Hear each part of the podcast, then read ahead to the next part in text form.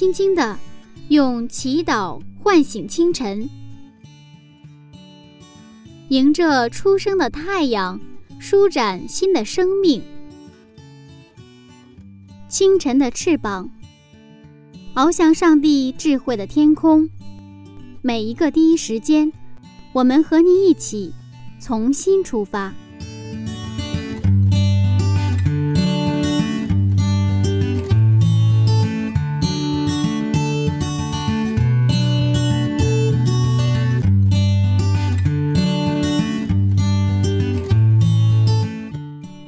时间与上帝相遇，精彩人生从上帝开始。亲爱的听众朋友们，早上平安，欢迎收听希望之声福音广播电台，这里是清晨的翅膀灵修栏目。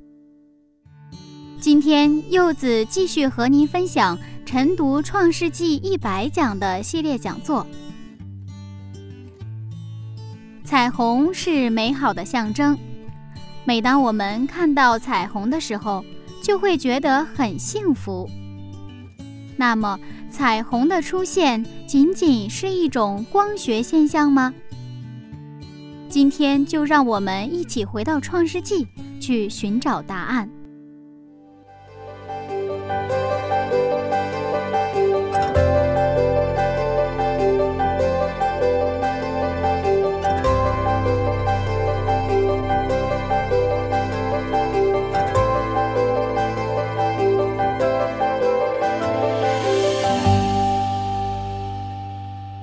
师你好，你好。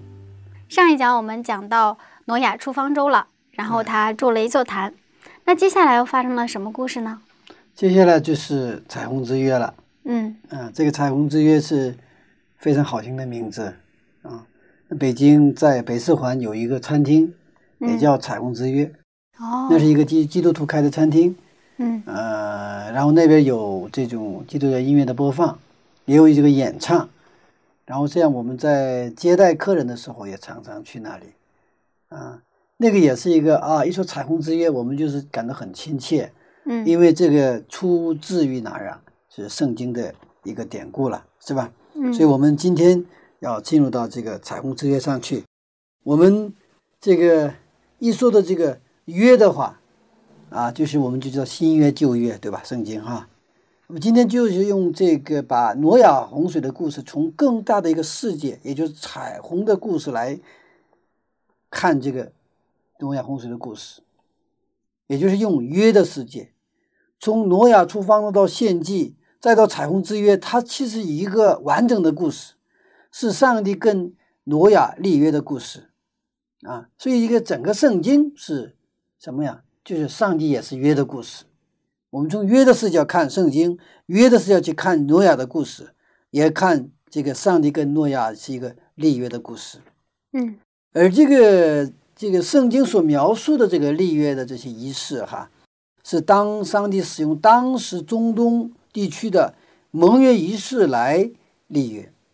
嗯，因为当时人们非常熟悉这样的盟约仪式，是人们就是啊用这种就是人们所容易理解的盟约仪式去。呃，传达上帝的一个信息，那是一个怎样的一个盟约呢？当时盟约是这样的，一般的是把祭物，就是牺牲，就是切成这个切成两半，正中间切成两半，然后两个坛，两个这个石头的坛放到两个石头上，然后它这个两个这个牺牲的两个头啊是对着正对着，如果它合合起来的话就是一个，一分开哎两个。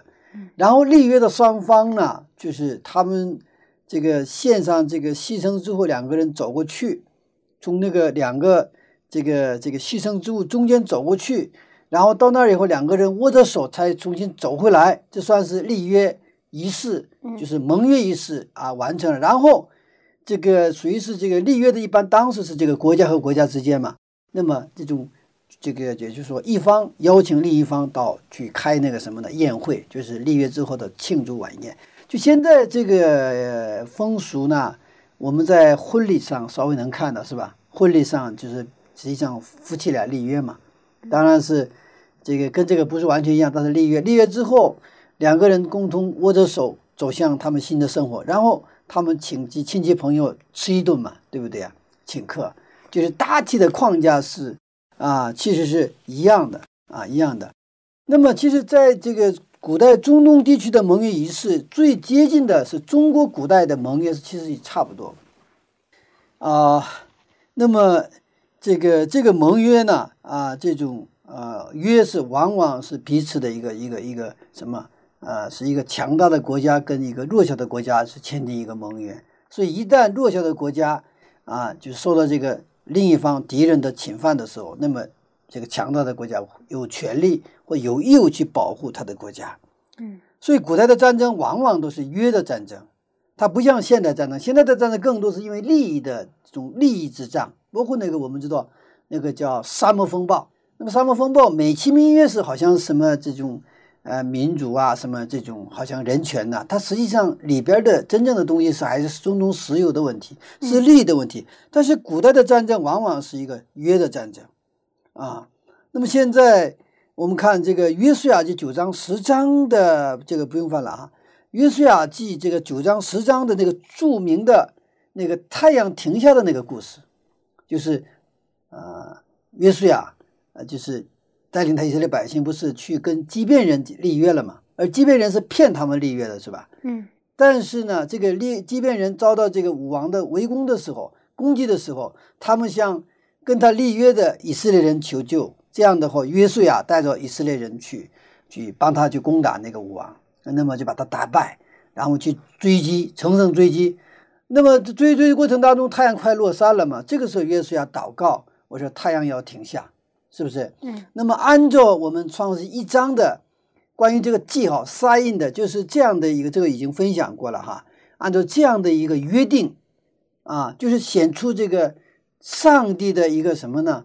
啊，一个证照哈，这样的一个一个约定，那么太阳就停下来，太阳就停下来。那么这个背景就是一个约的故事，所以那个战争啊，啊，也是一个约的战争。要如果不理解这个约的话，就无法理解这个故事，为什么？因为即便人骗了他们，他们还要去替他们打仗，替他们浴血奋战。即便骗了，已经一旦一旦立约了，这个约就生效。而以色列百姓是跟上帝立约的民族，对不对啊？所以说，约书亚这个跟上帝求，拿着这个约书跟上帝求的时候，也就祈祷的时候，上帝去应允约书亚的祷告，然后把太阳停下来，是一环套一环的。所以我们理解了，就非常。容易理解啊，这样的一个故事。那么，耶稣基督在十字架上流血舍命的事件，其实是不是一个道德事件？就是啊，耶稣是好人呐，他为我们流血舍命。我们很多的时候好像这么理解，这个这个不是圣经他本来要表达的那个层面的意思。耶稣在十字架上流血是创世纪三章十五节那个约的执行。是上帝跟人之间的关系当中的一个制高点。如果你不是从约的概念去看这个读这个十字架故事的话，耶稣钉十字架事件与黄继光堵枪口，那个董存瑞炸碉堡，是吧？还有邱少云啊，就是在就是就是就活活烧死他也不吭声啊，为了保护他的战友，跟这个其实没有什么区别。你看董存瑞炸碉堡也是为了其他的人。黄继光堵枪口也是为了其他的人，邱少云活活被烧死也是为其他的人，耶稣基督在十字架上流血舍命也是为人，对不对啊？好像都一样，所以我们非常容易从道德层面上去看啊，耶稣是好人，就是好人这样为我们而死，我们也是流着泪啊，太感动了，完了我们太谢谢耶稣了。但基督教不是这个宗教。基督教不是道德宗教，基督教是一种信仰。耶稣基督在十字架上，实际上是他整个上帝在创世前、创世之前所立的约，然后三章十五节，然后上帝的整个的跟人类所定的约当中，立约的关系当中，上帝执行了这个约。所以，耶稣基督在十字架上最后一句话什么？成了，成了什么？成了创世之前的约，成了什么？三章创世三章十五节的那个立约啊！啊，我们的耶稣基督是从约的角度来，执行者的角度来来到这个地上的啊，所以它超出了一个道德的故事，道德的一个层面的那个那个那个内涵。所以十字架事件不是一个简单的道德故事，而是一个约的故事。早在人类被创造之前，这个十字架已就已经立起来了。我们的上帝是拿着命来跟我们立约，即便我们一再的毁约，一再的违约，我们的上帝还是一再的回来，重新跟我们立约。我们带着这样的一个视角，看今天的彩虹之约。我们先看经文八章的十六节、十七节，《创世纪》八章十六到十七节：你和你的妻子、儿子、儿妇都可以出方舟，在你那里凡有血肉的活物。就是飞鸟、牲畜和一切爬在地上的昆虫，都要带出来，叫它在地上多多滋生，大大兴旺。啊，我们再继续看二十节和二十一节。二十到二十一节，挪亚为耶和华筑了一座坛，拿各类洁净的牲畜、飞鸟献在坛上为燔祭。耶和华闻那馨香之气。耶和华上帝他命令挪亚和他的妻子一家全家人是吧？儿子儿妇都是出方舟。不要待在方舟了。那么挪亚出了方舟，他听从了上帝的命令，命令，然后出了方舟之后，为耶和华筑了一座坛，然后献祭，是吧？然后我们上一章也分享了，耶和华闻那馨香之气，哈啊，那个那幅图是很美的一幅图，是吧？耶和华闻那馨香之气啊，非常的和谐。我们接着看九章一节、九章二节，还有九章三节。创世纪九章一到三节，上帝赐福给挪亚和他的儿子，对他们说：“你们要生养众多，遍满了地。凡地上的走兽和空中的飞鸟，都必惊恐惧怕你们；连地上一切的昆虫，并海里一切的鱼，都交付你们的手。凡活着的动物，都可以做你们的食物。这一切我都赐给你们，如同菜蔬一样。”哦，这里我们出现看到这个非常熟悉的语言，是吧？嗯，就是创世一章、二章见过的同样的语言的描述。你们要生养众多，遍满地面，对吧？生养众多，在地上昌盛繁茂。还有什么？就是把这些海里的鱼，还有天上的飞鸟，全部交在你的手里。这些都是非常非常我们已经熟悉的一个圣经的经文了，哈。当然也有稍微不一样哈，稍微不一样是就是给你们菜蔬啊，还有什么把这个活着的动物也给他们做食物哈，这个是有一些变化。原来只是给他们菜蔬，还有结果子的是吧？这些这些东西哈，嗯，实际上从这个语言描述来看，它是一个一个新的一个创造的故事，等于通过挪亚洪水，这个整个呃就是地球呢。完全回到了创创造前的那个状态，是吧？那么上帝现在重新开始他的创造，通过什么？通过跟挪亚他立约，对吧？九章一节啊，这种立约，他首先说，上帝赐福给挪亚和他的儿子，对他们说，你们要生养众多啊。但是上帝之前跟亚当和夏娃说过这样的话，为什么又再一次跟？挪亚重复这样的话呢？我们看旧约圣经的话，它这个这个上帝有一个创造的重新就是重复哈，重复而不啊就是完全的一致，它有一些变化。你看，它第一个是创造，七日创造，然后洪水灭掉一切之后，然后这个挪亚洪水之后的重新创造，然后还有一个是以色列百姓他下了埃及嘛，然后从埃及把他们重新出埃及。这个也是上帝新的创造，把奴隶重新跟他们立什么约呀？我是你们的上帝，你们是我的儿女，对吗？嗯，这就是重新立约了。然后以色列百姓后来就是这个南犹大、北犹以色列，就是就是都灭掉，灭掉之后，他们就被抓去做俘虏的时候，从悲丘之地重新又把他们重新让他们回到耶路撒冷，对吧？这个过程又是一个重新创造的过程，所以大概在旧约圣经当中有四次，就是它基本有重复的这个结构。哎，因为我们的上帝是一个创造的上帝，他所创造的，他遭到损坏的时候，他又重新开始，他绝不放弃。哎呀，就是，啊，就灭掉就灭掉了。他上帝是他绝对否，因为上帝是信实的上帝，他立约的上帝，啊，他立约了，啊，当他创造人的时候，他已经立了什么约？就是人的罪，我要去得替他担当，我要让他恢复什么？原来亚当的形象。嗯，所以挪亚洪水之后，上帝要与挪亚重新开始，重新开始，这是一个非常美好的。啊，因为重新开始意味着什么？任何人都有机会。不过，重新开始的故事在某种层面上有些尴尬和不自然。大家回想一下，耶稣和彼得在十字架事件之后，因为彼得在十字架事件之前这个事件当中，彼得三次否认了耶稣基督，是吧？所以后来耶稣重新来找。彼得和门徒们的时候，其实彼得是没有连见耶稣，也没有连见其他的门徒们。嗯，这个情节有些尴尬。但是呢，耶稣重新来找他，要跟彼得要重新开始，所以耶稣他就三问嘛，他三次否认，这就三问：你爱我吗？你爱我吗？你爱我吗？啊啊，一次比一次，其实际上是啊 非常揪心的哈。是的，原来彼得的形象是热心。无私，充大哥，好说大话，是吧？他是一个热心肠，然后他这个，呃，就是很急，性格也很急哈，啊，说有时候也不顾脑子，说干就干，就这种性格。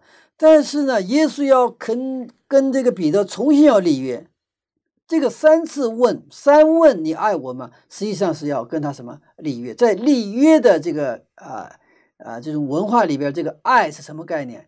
爱是一个立约的概念，它不是我们说情感层面的。因为上帝说“我爱你”，这个是什么？我要我跟你什么建立一个约的关系，也就是拿生命来跟你一个什么建立一个约的关系。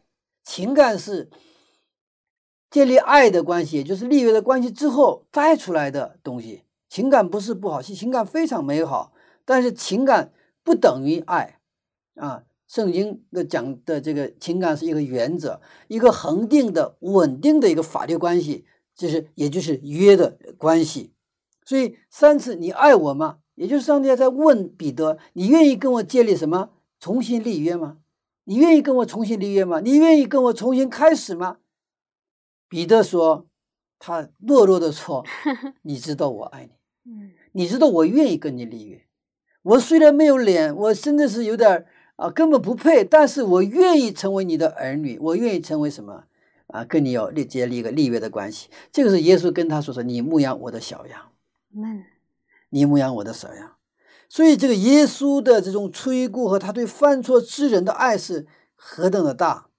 上帝跟挪亚重新开始也是同样的情形，虽然有一点不自然，因为出了方舟之后，这个地上满目疮痍呀。但是我们的上帝，他想象着伊甸园的亚当的创造，上帝以那种爱的激情，也就是他创造亚当的那个激情再次来到挪亚面前，所以他重复着创世纪的语言：你要生养众多，遍满地面。不仅是对人，对动物也是这么说的。所以我们的上帝是一个，只要我们不放弃，我们的上帝他绝对不会放弃。阿门。刚才我们读到的经文里面，上帝把活着的动物赐给挪亚做食物，为什么上帝又让人吃动物了呢？我有一个信佛教的朋友啊，他曾经就问过我这样的一个问题，他说：“你吃动物多残忍呢？”我都不知道怎么回答他。嗯，啊，我们基督教的上帝是一个，就是我们的天父，他爱我们如他子女。就得像妈妈一样非常体贴，他有原则，但是原则的精神是爱我们。因为挪亚洪水之后，满目疮痍全部毁了，嗯，地上有没有吃的？没有，地上没有吃的。所以，而且这个地就是比洪水之前，虽然洪水之前虽然是他伊甸园破坏了，但是呢，呃，还是不错的，是吧？那么我们现在看到，现在我们大自然破坏，就这一百年，就是破坏的多厉害哈。那么再早这个挪亚洪水，这个呃之之后，其实那个时候是呃完全的就毁灭嘛，是吧？现在就恢复到那个程度已经不错了。但是挪亚洪水之前是非常非常好的，没有吃的时候，上帝必须给他吃的。嗯所以说，这个当时允许吃肉哈，但我们从立位去看，它就肉变成洁净肉或不洁净的肉哈，那么就是给他们一个替代食品，替代食品啊、大家知道那个啊、就是压缩饼干吗？压缩饼干是就是部队在紧急时用的替代食品。那那个就是让部队部队的这个士兵天天吃这个压缩饼干，受得了吗？受不了。那是非常时期吃的非常食品，或者叫替代食品。我曾经有一个给一个一个就是生活在一个呃一个草原的啊一个呃一个姊妹施过洗，我跟她查经差不多两周吧，然后就给她施洗。呃，她是生活在他们那个地方是草原，他们那地方要是去买蔬菜，那个地方只有肉，知道吧？因为草原嘛，只有肉。他们就要买蔬菜的话，他们要去他们的公社，可能得去两天三天才能去。他们就是一年到头可能就是能见到水果蔬菜，几乎是就是过年的时候才能见到那么一点。平时他们的食物就是肉。后来那个在我之前有一个人带他去这个查经嘛，然后他什么都挺好，都能接受，但是饮食的问题他始终是非常，因为他又回去的话又不吃肉，那个地方没什么吃的。然后我跟他查经的时候就查到这个地方，我们的上帝是爱我们的上帝。嗯当然了，蔬菜、水果、坚果真好，但是上帝给你的什么肉？他说能不能吃？他说老问了。我说能吃。上帝也允许吃了嘛？啊，但是那不是最好的食品，嗯那个是就替代食品，啊，不是最好的食品。所以上帝为什么？因为当时就是这么一个情况之中，就像我说那个草原没有根本没有蔬菜水果，只有肉，那上帝就允许他吃肉，是吧？因为上帝看我们生命为重，你不吃肉死还是好，吃肉不死好，呃是这样的一个问题，并不是说允许吃肉了，这吃肉是好东西，不是。部队就吃那个压缩饼干，并不是说压缩饼干比那个好，不是这个意思。而且现在到了这个时代，我们现在各种传染病，包括现在动物的饲料，现在我们的动物已经跟我们小时候吃的动物完全不一样那肉，所以现在的肉里面很多有激素啊这些东西。所以说有一个啊，就是专家哈，就一些专家说，现在这个肉已经不是食品了。他说不是说替代食品，它是它如果分类的话，它是不属于食食品这个类。当然，人可以有各种各样的你这个这个定义了哈，但我是还是比较接受这个呃这个这个这个概念哈啊、那个在挪亚方舟的时候，在以前的时候，它可以说替代食品，现在可能替代食品都什么不是，所以最好是还是创世纪一章的那个食谱是对我们是最好的啊最好的。我们今天这个故事里，其实上帝他考虑了什么？吃饭的问题，特别是提到食物的问题，对吧？你看他在立约，然后谈到这些事情生涯中的时候，他特别提到了食物的问题，也就是说，食物很重要。初期教会最重要的一个特点，初期教会特别兴盛，那个特点就是他们一起吃饭，一起摆饼。完了，圣经当中还有一个场面特别感动，刚才谈到耶稣跟彼得在加利利海边重遇嘛，那个时候耶稣他们在海上打鱼，彻夜打鱼没打到鱼，又冷又饿，是吧？又很狼狈，没抓到鱼嘛，对吧？耶稣在海边啊做了一个篝火，然后那边烤着饼，烤着鱼，然后叫他们，哎，抓着鱼没有？啊，那个形象啊是太太，我觉得那个画面是实在是非常非常，就是真的是我们慈父一样，是吧？我们真的是一个我的我们的父亲一样啊，他体贴他们的需要。有些人说啊，怎么能耶稣怎么能烤鱼呢？是吧？呃，这个是这样，我们就我们就是我们要知道他的背后的东西，他的真正的这个精神是什么哈？嗯上帝关心我们的需要，所以耶稣基督在主导文里也提到，求给我们日什么日用的饮食。基督教不是理论，基督教是生活，阿门。它是我们切身的我们的生活。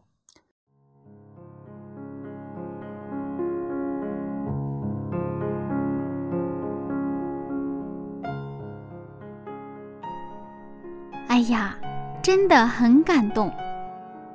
原来上帝允许人吃肉，是在特殊时期对人类的顾念。肉食不是最好的食物，但是考虑到人的需要，上帝还是允许了。上帝就像我们的衣食父母一样，每一个细节都考虑到了。带着激动的心情，我们来听一首歌吧。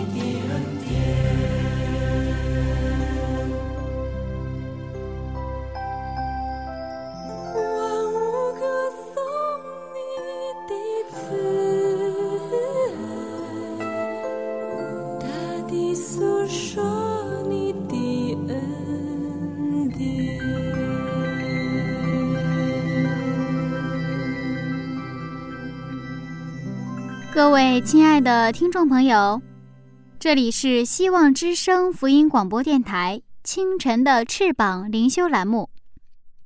现在正在进行的是晨读《创世纪一百讲》系列讲座。一首好听的音乐过后，我们接着讲挪亚的故事。好，我们当挪亚打开方舟门出来的时候，上帝不仅给了救赎，更给他希望和愿景，给他们使命和未来，这就是祝福。所以九章一节谈到，就是啊，耶和华上帝赐福挪亚和他的这个这一家人嘛。嗯啊，上帝向挪亚说：“你要生养众多，遍满地面。”在九章七节，他又重复了这个愿景和使命。上帝说：“我要与你们重新开始，我要你们一起出发。你们有使命，你们要多多的生产，按照我们形象造的人，使他们遍满地面，让认识耶和华的知识充满这地。”当十架事件之后，门徒们羞愧、自责。和恐惧中蜷缩在马可的小屋中，耶稣来寻找他们，给他们平安、圣灵和希望，并把他们带出小屋，给他们希望和使命。我们看《使徒行传》一章八节，《使徒行传》一章八节，但圣灵降临在你们身上，你们就必得着能力，并要在耶路撒冷、犹太全地和撒玛利亚直到地极，做我的见证。上帝祝福他们，并给他们使命。那么，这个信息是曾经给过亚当的这个信息，也就是创世一章二十八节，上帝赐福他们说：“你们要生养众多，遍满地面。”这是不同的版本了。实际上，上帝一个信息的不同的版本，是吧？现在我们可能啊，一个啊，电影也现在好多版本，是吧？啊，还有用什么这个粤语版，什么什么这个普通话版、英语版。也有什么有很多很多的版本一样，呃，这个《使徒行传》一章八节这个信息是什么呢？叫圣灵版，可以说哈。然后有一个创世纪版，那么还有一个给挪亚，我们今天读到的《彩虹之约》九章一节七节，这是什么版呢？是挪亚版。嗯，还有给门徒的，这个是最著名的了，就是马太福音二十八章十九节到二十节，你们要出去给万民万民什么传福音是吧？然后是以圣父、圣子、圣灵的名给他们施洗，这个是谁门徒版了？完了，还有一个是给今天我们的一个一个一个版本是什么？启示录十四章六到十二节，就是三天使信息版，这叫应该叫三天使版。其实他所传讲的信息是一个信息，只是在不同的时代给不同的人，他就是那种版本样式，它是有一些不一样。啊，因为为什么让他们去接受？那么我们现在还是蜷缩在自责和畏惧当中裹足不前吗？上帝来寻找我们，他要跟我们立约的时候，我们是怎么去回应呢？那位来找挪亚的上帝，既然今天依然愿意来寻找我们，而且把我们带出那令人窒息的自我的、消极的、灰心丧气的小屋。我们的上帝不仅要救赎我们，而且更给我们祝福、希望和愿景，并把生养众多、遍满地面的使命委托给我们。因为上帝他通过挪亚方舟救赎了挪亚一家，是吧？然后把他们带出来，给他们祝福，然后跟他们立约，给他们使命，给他们一个保证。我们愿意接受上帝的邀请和祝福吗？因为这位上帝今天依然什么，给了我们要跟我们立约，给我们信息什么，就是三天是信息。我们愿意与这位爱我们的上帝重新开始吗？阿门。那上帝为什么这个时候特别要跟挪亚来立约呢？因为这是上帝行动的方式。嗯，因为上帝他是。无论是在创世纪，就是创造的七周周，他是都是立约，他更自然。他创造自然界是更自然立约，他创造亚当夏娃跟亚当夏娃立约，为什么？因为立约的关系是什么关系？法律的关系，它是稳定的、恒长的关系。上帝跟比如太阳、跟月亮、跟这个银河系、跟这个太阳系立约，如果不立约的话，这个太阳随便他想出来就出来，不想出来就不出来。星星一会儿这么飞那么飞，都乱套了。这个宇宙它都是有一个秩序，这个秩序是靠什么法律的一个保证，也就是有一个有一个约的关系在在里边。啊，我们啊，比如说我们现在这个摄影棚里边，那我们现在这个前面的这个啊，这个啊，算桌子还箱子哈啊，那它突然飞起来了，啊，这都是因为它有重力嘛，地球有重力，那么这个都是上帝的自然之约的这个范畴里边啊。那么我们上帝他因为爱我们，他想给我们一个稳定的、恒定的环境。因为让我们生活在一个秩序当中，如果是无序、混乱的话，那我们无法过一个什么安定的生活。所以，我们一般现在也讲掉一个，比如说国家的安定，是吧？国家的这个和平，为什么？因为只有在和平安定的环境当中，我们这些老百姓才能安居乐业，是吧？你没有安居，哪来的乐业啊？嗯。那我们继续看经文哈。啊，六节和七节，看上帝他是怎么跟跟这个挪亚立约的。六节到七节，因为上帝造人是照自己的形象造的，你们要生养众多，在地上昌盛繁茂。在这个经文当中，有一个提示是特别重要的：上帝是照自己的形象造的，然后给他们命令什么？你们要生养众多。也就是说，生养众多的那个那个生养出来的那个后裔是什么？应该也有谁的形象？上帝的形象。这个是正好是跟创世一章是一样的。上帝说：“按照我们的形象造人，然后跟他们祝福他们，然后什么给他们说，你们要生养众多，遍满地面。”嗯，不是说啊，只有生养众多可以，生养众多，也许没有上帝的形象的话，生出来的都是什么？所以在挪亚洪水之前。那么地球上已经生养了很多的人，大概六七十个亿、七八十个亿，是吧？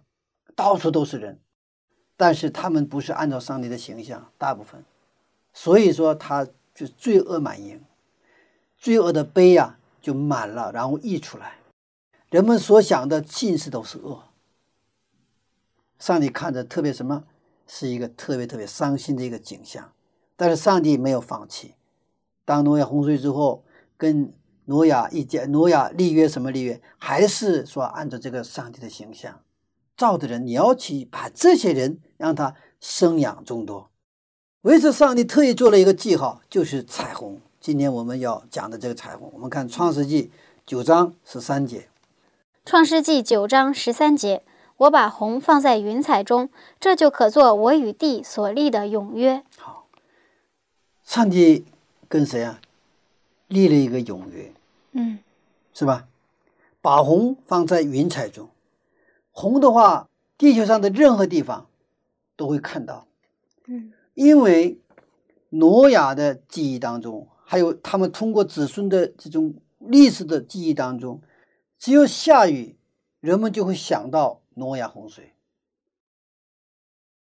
如果这个雨不停下来，如果继续的下的话，这不又完蛋了吗？嗯。所以说，上帝恰好把这个彩虹放在什么地方？下雨之后，对吧？把它立在天空。当然这是一个光学现象了啊。但是上帝使用这个光学现象，跟谁呀？跟挪亚立约，跟以后的我们的人类立约。我不会再用什么用水来毁灭这个世界。虽然有局部的洪水哈涝啊什么这些东西，但是整个宇宙都会被水淹没的。事情不会再有，不会再有地还存留的时候，是吧？这个制约是到有一个法律期限，它有效期，有效期是什么？地还存留的时候，上帝要重新要恢复伊甸园的这个约，我跟你立约，我要给你一个使命，让按照上帝形象重新被创造的人呢，在地球上所充满。这是给挪亚的使命，这也是给今天我们基督徒的使命。那些在十字架之后，从耶稣从坟墓里出来，又把门徒们从马可的小屋里拉出来。你们要出来，你们要生养众多，遍满地面。作为保证，我给你们一个约，就什么呀？就彩虹之约。虽然下雨，不会再有挪亚的洪水，是吧？嗯。看到这个彩虹的时候，上帝向我们说什么？我跟你的约是永定、永远的约。我是信实的上帝，我说的我永远不会去改变。所以挪亚因着信做出积极的回应，为耶和华筑了一座坛，献上燔祭，按照上帝的反馈啊，接着上帝的反馈就是我祝福你，所以就有了我们前面已经看到的九章一节的上帝赐福给挪亚和他的儿子。后来在以赛亚中，上帝亲自将他赐给挪亚的有关洪水的保证，以及最宝贵带恩典的应许结合起来。是这么说的，我们看以赛亚书五十四章九和九节十节。以赛亚书五十四章九到十节，我怎样起誓不再使挪亚的洪水漫过遍地，我也照样起誓不再向你发怒，也不斥责你。大山可以挪开，小山可以迁移，但我的慈爱必不离开你，我平安的约也不迁移。这是连续你的耶和华说的。在这边就提到。什么呀？就是跟挪亚洪水那个时候所立的约是吧？嗯，我怎样其实不再使挪亚的洪水变过此地，就是用彩虹之约。那么我平安的约也不迁移，大山可以挪开，小山可以迁移，我的慈爱永不离开你。所以彩虹之约是上帝的慈爱之约呀，上帝的爱的一个约定。当我们每次看见天上彩虹的时候，我们就知道，这是上帝在跟我们说什么？我爱你，我跟你所立的约是永远的约，是平安的约。当我们的孩子们跟我们问彩虹是什么，如果说我们是基督徒的话，我们会跟他说，这是上帝跟挪亚所立的彩虹之约，告诉我们永远不会什么再用水来去水葬这个地球，他平安赐给我们。他爱我们，阿门。所以实际上，上帝把这个呃彩虹啊，就把它当做是一个教具或者教材挂在天空当中，这个还免费的。所以说，给孩子给啊这个教具嘛，是吧？来告诉他这个彩虹。当然，你可以给他讲这个光学原理啊。当然，但是你也可以给他讲文化的内涵，或者说信仰的内涵啊。这是上帝跟挪亚。也是跟你我所立的约，他告诉我们，有一位上帝是真实的，他是存在的，而且他是爱我们的，所以他是在天空上挂的非常好的一个啊，也是一个教具了哈啊，所以我们那个时候可以讲，给我们孩子们讲诺亚的故事，也可以讲上帝与人类立约的故事。我们继续看十二节哈，十二节。我与你们并你们这里的各样活物所立的永约是有记号的。嗯，所以这个是永约，而且是有记号，就是我们能够看见。嗯，虽然我们的有限的人，但是能够看见。啊，我们在单一里九章当中有一个大家也是非常熟悉的，叫七十个七，一个七，还有一七之半的记录。我们看单一理书九章二十七节。单一理书九章二十七节，一期之内。他必与许多人坚定盟约，一期之半，他必使祭祀与贡献止息。因为这里边谈到盟约了，又是又谈到约。这里谈到是耶稣基督在地上的十字架事件，所有的祭祀献祭所预表的都是耶稣基督。但是当祭祀所预表的本体，也就是耶稣基督来到地上的时候，而且他在十字架上为人类的罪献祭的时候，把自己献上的时候。嗯，上帝要执行这些祭祀制度，并要与人类坚定盟约。过去的一切的圣殿里边的这些祭物、祭祀制度，还有所有的那些预表，那么耶稣来了，他就停下来了。所以我们看到，在十字架事件当中，耶稣在十字架的最后，他死去的时候，圣所里那个幔子，就是圣所。和自生所中间的那个幔子是从上而下裂开了，露出来自生所。因为自生所的这个法规啊，什么这些哈，还有食人桌呀，它就是谁呀？什么预表？耶稣基督的预表。从此打开了一个，我们凭着对耶稣基督的信心，我们借着耶稣基督的宝血，我们可以径直能够进到自生所里边，径直能够来到上帝的面前。上帝啊，也是通过这样十字架，他也坚定了这样的盟约。为了坚定这个盟约，耶稣基督来到地上。为了坚定盟约，耶稣基督过了一个守约的一生。他的一生都是经上记着说，他从不求自己的旨意，而是求谁啊？我们上帝的旨意。他在克西玛尼紧紧抓住了约，最后在十字架上，他坚定了这个盟约，履行了上帝跟我们所立的永约，也是我们三位一体的上帝在创世前他所所商定的平安的约。上帝是信实的上帝，是守约的上帝，是永不改变的上帝。在亚当和夏娃还没有创造的时候，三位一体上帝已经已经订立了盟约。为谁呀？为我们，为人类。我们的上帝就是这样束缚我们的上帝，是我们可以信靠的上帝。所以，上帝的宝座有彩虹，彩虹是上帝荣耀的灵格。我们不仅在诗文中看到上帝的荣耀。后来我们在启示录也看到这个上帝的宝座上有彩虹。我们看启示录四章二节和三节。启示录四章二到三节，我立刻被圣灵感动，见有一个宝座安置在天上，又有一位坐在宝座上。看那坐着的，好像碧玉和红宝石，又有红围着宝座，好像绿宝石。嗯，这里我们看到天上有一个宝座，是吧？嗯。然后有一位坐在宝座上，然后他那个这个那个这个红啊，围着这个宝座，嗯，是吧？彩虹之约也是我们天上的上帝，就是我们的天赋上帝，他荣耀灵格的约定。所以，当我们看到彩虹之约的时候，其实我们就能看到上帝荣耀的灵格，他在向我们说话，他向我们呼召，他向我们祝福。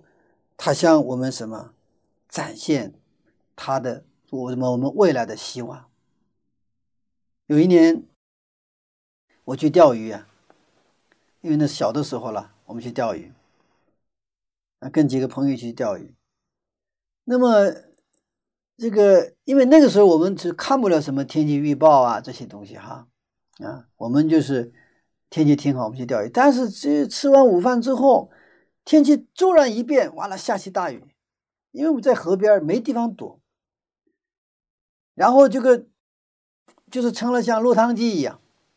不过我那个记得现在特别啊特别清晰哈。那一天因为我们真的很狼狈，为什么呢？因为突如其来的下雨了嘛，啊，就是中午的时候太阳很烈日当空，完了突然那个乌云 漫天，然后就是下起大雨了，那我们就是没没有地方躲嘛。然后我们全身就落汤鸡一样，不过这个雨啊，这也很快过去了。这种雨不会是下的很长，很快就过去了。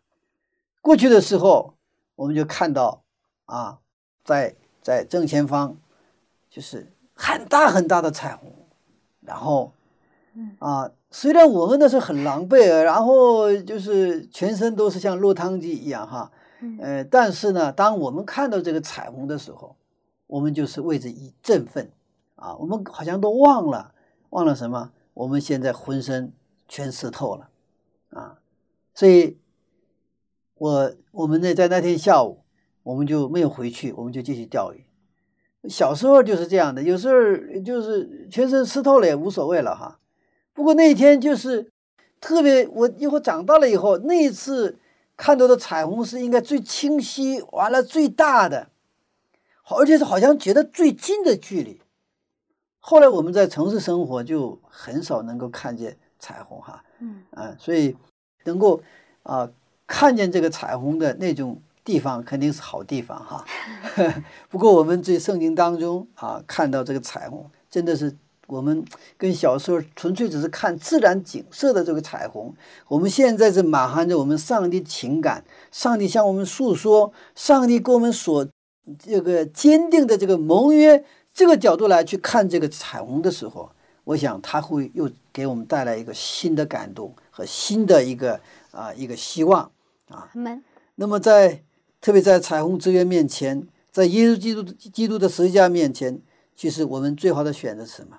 是举起双手，降服于主，并告白：我相信你是信实的上帝，是永不改变的上帝，是要与我重新开始的上帝。是我是与我立约的上帝。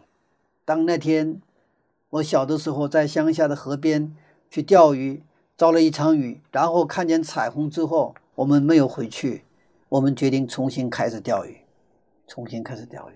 今天我们这位上帝，他愿意不是跟我一起重新钓鱼，而是让我们一起来重新生活。什么生活？耶稣基督里那种信实的、那种跟上帝立约的那种生活，使我们的生活。变成能够荣耀上帝名的生活，那么在别人在我们的身上，我们的生活当中看到彩虹，阿门，看到那个荣耀的那种灵格，阿门。我发现我们的上帝是一位特别喜欢立约的上帝。是啊，嗯，其实他也是行动的方式。阿门。好，谢谢牧师的分享。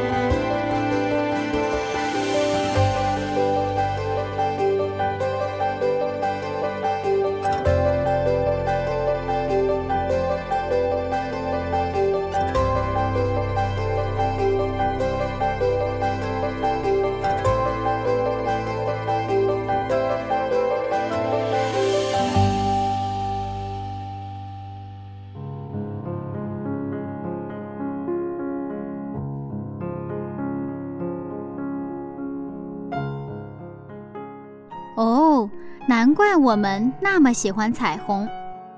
尽管很多人并不相信上帝，但是每当他看到彩虹的时候，总是会有说不出的喜悦。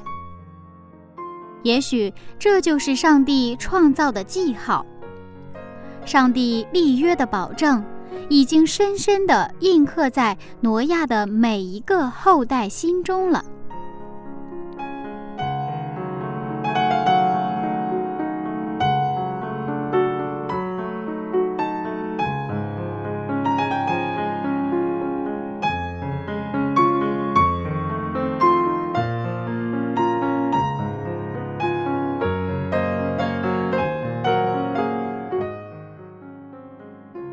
望望现在的窗外，柚子所在的地方，这个季节已经看不到彩虹了。不知道正在收听的您，是否都见过彩虹呢？柚子做了一个非常伟大的决定，那就是等我以后有自己的孩子了，我也要给他讲彩虹的故事，讲挪亚老爷爷的故事。讲上帝的故事。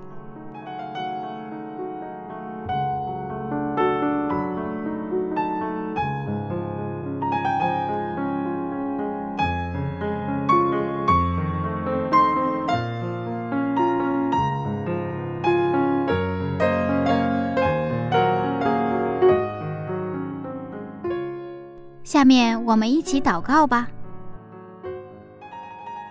我们永不改变的天赋上帝。感谢您跟我们立下美丽的约定。每当我们看到彩虹的时候我们就知道您的慈爱永远长存。盼望您早日再来奉耶稣基督的名祈求阿门。好了亲爱的听众朋友们时间过得很快又到了节目的尾声了。今天彩虹的故事就先讲到这里了。记得下一次见到彩虹的时候一定要给孩子们讲美丽的故事哦。那我们下一次分享再见喽拜拜。